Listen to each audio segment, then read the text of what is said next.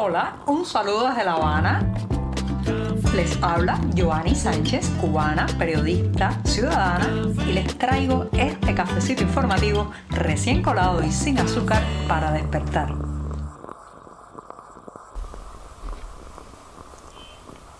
Llegó el lunes, reinicio la semana informativa en este podcast, pero para comenzar en este 9 de enero de 2023 a comentarles los temas principales de la jornada, tengo que darme un sorbito de café sin azúcar en una eh, ciudad que ha amanecido soleada pero todavía fresca. Las temperaturas están bastante agradables aquí en la capital cubana, pero esto merece un sorbito de café sin una gota de azúcar. Así que voy con este primer buchito del día.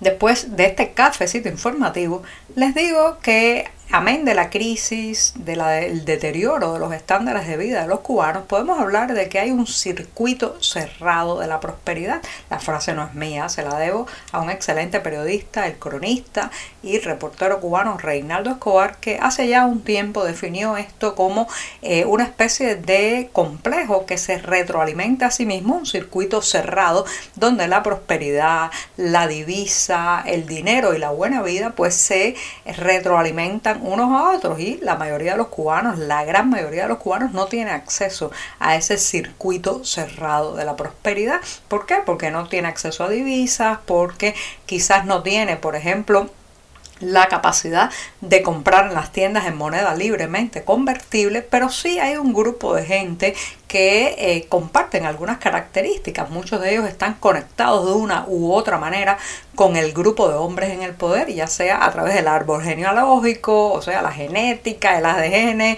la familia, pero también, bueno, pues están conectados, digamos, eh, algunos de ellos por pertenecer al entramado de poder, ya sea en altas funciones, en lo que tiene que ver con cargos públicos, altos funcionarios, y sí tienen acceso a ese circuito cerrado de prebendas, a ese circuito cerrado de privilegios que en la medida que se está más conectado con el poder, o sea, se está en la, digamos, en la cadena alimentaria del poder más arriba, bueno, pues se tienen prebendas, eh, beneficios y privilegios mucho más suculentos.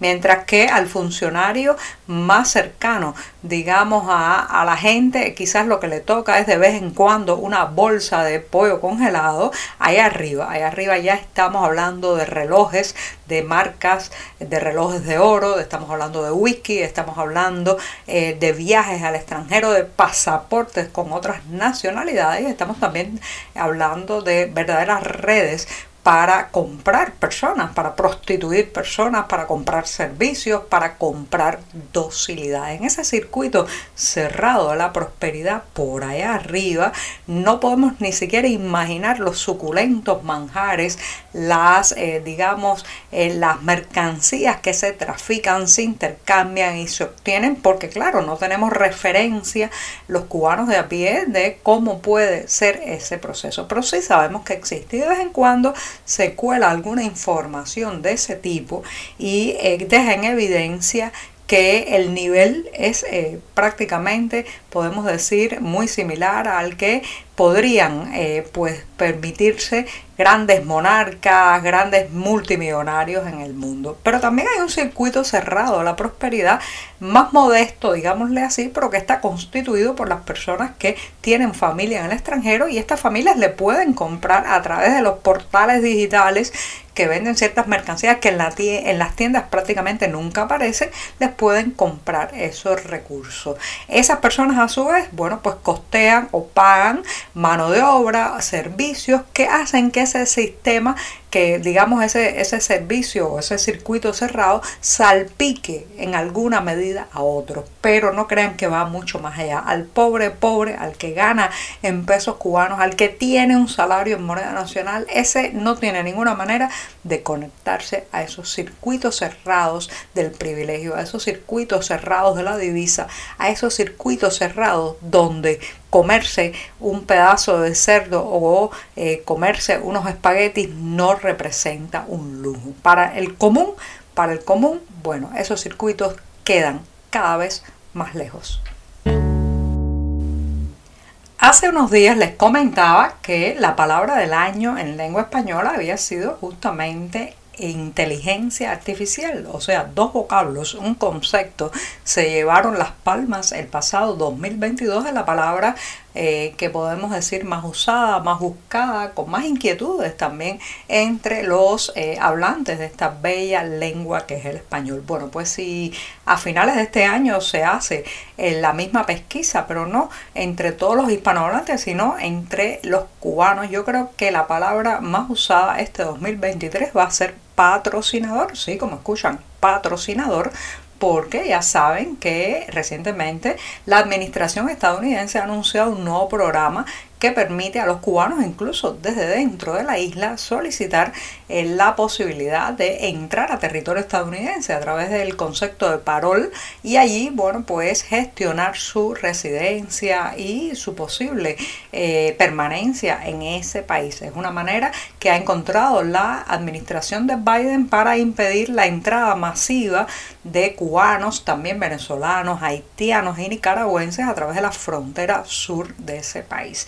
Pero para obtener ese parol, ese permiso para llegar a Estados Unidos desde Cuba o desde un tercer país, se necesita un patrocinador, alguien que eh, pues confirme que va a apoyar económicamente, sostener y va a evitar que el migrante se convierta en una carga para las arcas estadounidenses. Bueno, pues un patrocinador es ahora mismo el sueño dorado de la mayoría de los cubanos que conozco. Están buscando un patrocinador como se buscaría agua en el desierto y esa palabra se escucha por todas partes. Quienes tienen familias del lado de allá y estas familias quieren apoyar una migración, pues eh, están, digamos que salvados, pero hay otros que no tienen ningún contacto y están en búsqueda y captura de alguien que rellene los formularios, que ponga la cara y el bolsillo y de cierta manera también pues ampare esta migración hacia Estados Unidos. Así que patrocinador no solamente será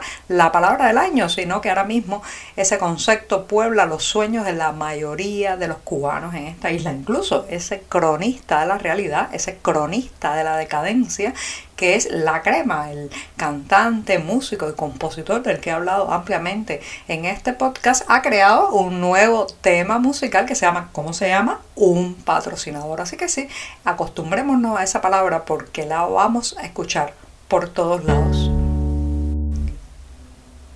La inflación en Cuba sigue llevándose por delante la economía doméstica, sumergiendo cada vez más a familias y familias en la miseria y haciendo a muchos productos pues prácticamente inalcanzables para el bolsillo común. Se acaban de publicar los datos oficiales de la inflación correspondiente al pasado mes de noviembre y los indicadores, señoras y señores, no son nada buenos. La subida de precios en la alimentación sigue empujando la inflación en esta isla y supone el 70% del incremento del índice de precios al consumo. En ese mes, reitero, noviembre, imagínense qué quedará cuando salgan los números de diciembre, que es un mes que tradicionalmente tiene un repunte de los costos debido a las fiestas navideñas, a que muchas familias plantean comprarse ciertos productos vinculados a estas festividades y eh, sobre todo cenas de fin de año. Bueno, cuando salgan los de diciembre nos vamos a poner las manos en la cabeza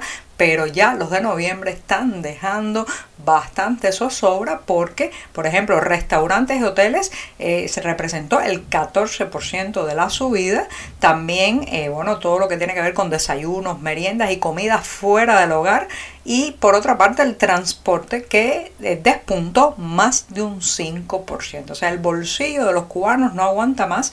Las cifras y los costos de la vida cotidiana siguen subiendo y la canasta básica, la comida, los alimentos eh, son los que llevan por delante ese carro. Lamentablemente parece que no tiene fin la inflación que ya se está convirtiendo un verdadero globo estratosférico en esta isla.